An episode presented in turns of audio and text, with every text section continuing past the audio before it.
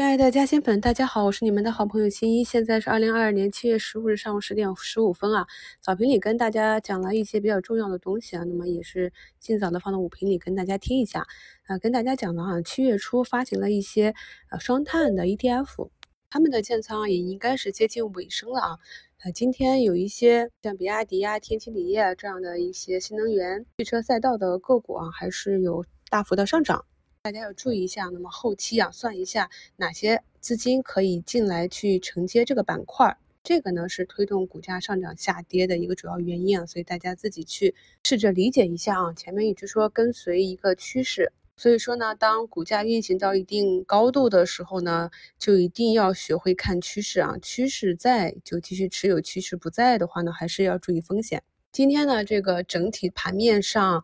预告。业绩下滑和业绩上涨的标的啊，涨跌就非常的明晰了啊。有一些亏损的，比如说像欧菲光，还有呢一二月业绩比较好的永辉超市，但是从一季度报可以看到，三月业绩并不太理想。那么二季度呢，业绩刚刚预告出来啊，也是形成了一个亏损啊。还有一季度业绩不佳的，像富满威这种啊，那么中报业绩也是同向下降啊。那么这些呢，在市场上都表现了一个低开，低开之后呢，有的有修复啊，有的是没有修复的。所以朋友们在去跟踪业绩的时候，一定要想明白啊，这是一个短期的下滑，还是啊，未来仍然有一定的不确定性啊。那么对于我们大仓的持股来说，一定要追求一个相对的确定性。那么还有一些啊，企业在转型期间的，比如说像万业企业这种啊，从房地产企业转型到集成电路里的离子注入机啊，那么这个技术也是比较难，它的难度仅次于光刻机，所以在转型期间呢，也是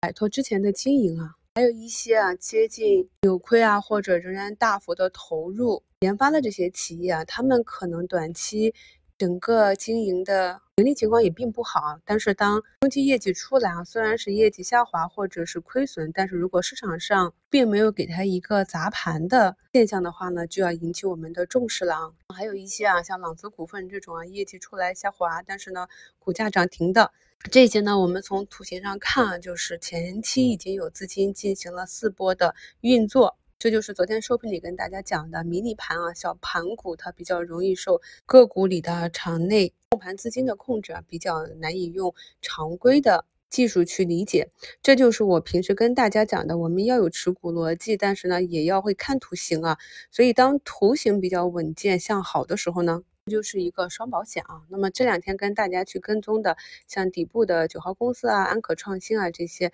他们也是稳步的，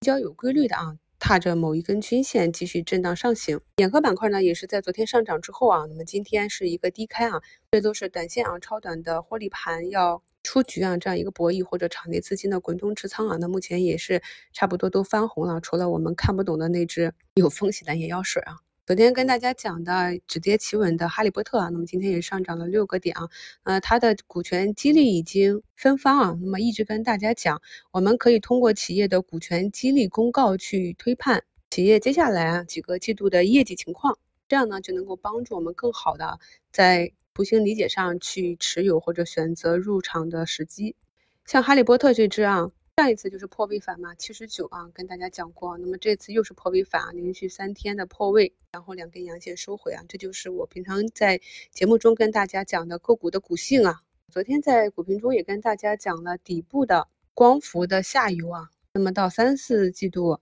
业绩才有可能有体现的正泰电器啊，昨天一个涨停，今天又是上涨了六点五个点。还有前期在专享问答里啊，有朋友问啊，说啊 IGBT 里面有个不错的大家伙四大半岛啊，那么它前期是把新节能切换过去，结果四大半岛一直没有表现啊。那么可以看到今天它的业绩公布之后呢，直接产生一个跳空向上的缺口啊，目前是上涨了八点六个点。这就是呢我在节目中一直跟大家强调的，一定要熟悉个股的股性，它过去呢在什么样的时间节点，通常都是一个什么样的 K 线形态去运行。有的比较温和啊，大多数时间都在整理；有的就比较猛烈啊，涨涨跌跌。同时呢，要结合这些事件点。如果你炒的是一个未来的成长预期，短期可能并不太好的话呢，那尽量的要去规避这些报业绩的时间节点啊。如果是你看好一个企业的业绩的话呢，就可以等到业绩报之前啊，那么股价伴随着大盘的调整，或者自身节奏的调整，然后再去带损测试啊。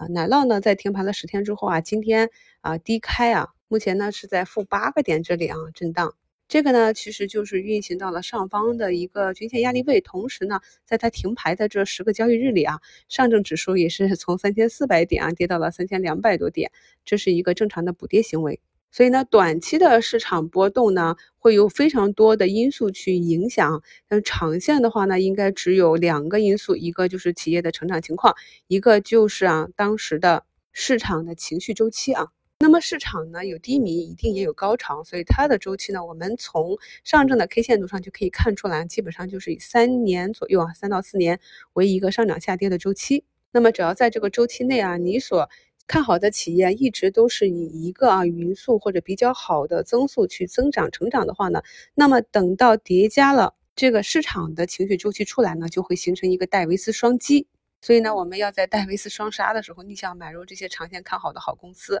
所以这个低迷的时间一定是比较久的。然后呢，在形成戴维斯双杀的时候啊，然后再果断的逐步卖出兑现即可。昨天呢，美股是一个开盘下跌的状况，我给大家在早评里贴了图了。前期的一周展望里呢，也是教过大家如何去看美股。所以呢，美股在这里啊，下跌的幅度也是比较大了，有点像我们四月底的那个情况。接下来呢，在七月二十五日附近啊，会有一个加息会议啊，目前呢预期是七十五个基点啊。那么如果加超这个基点的话呢，美股就会再大跌一下啊，砸个坑。那如果是以这个基点为基础，或者是呢只加了五十个基点呢，市场就会解读为利好。所以呢，这就是呃我们所关注的市场的一个节点，这也是在上周节目里跟大家讲。那么我们 A 股这边的时间节点呢，也大概是在月底左右。所以这段时间呢，就是好好的观察复盘择股啊，等到关键的时间节点，我们再来决定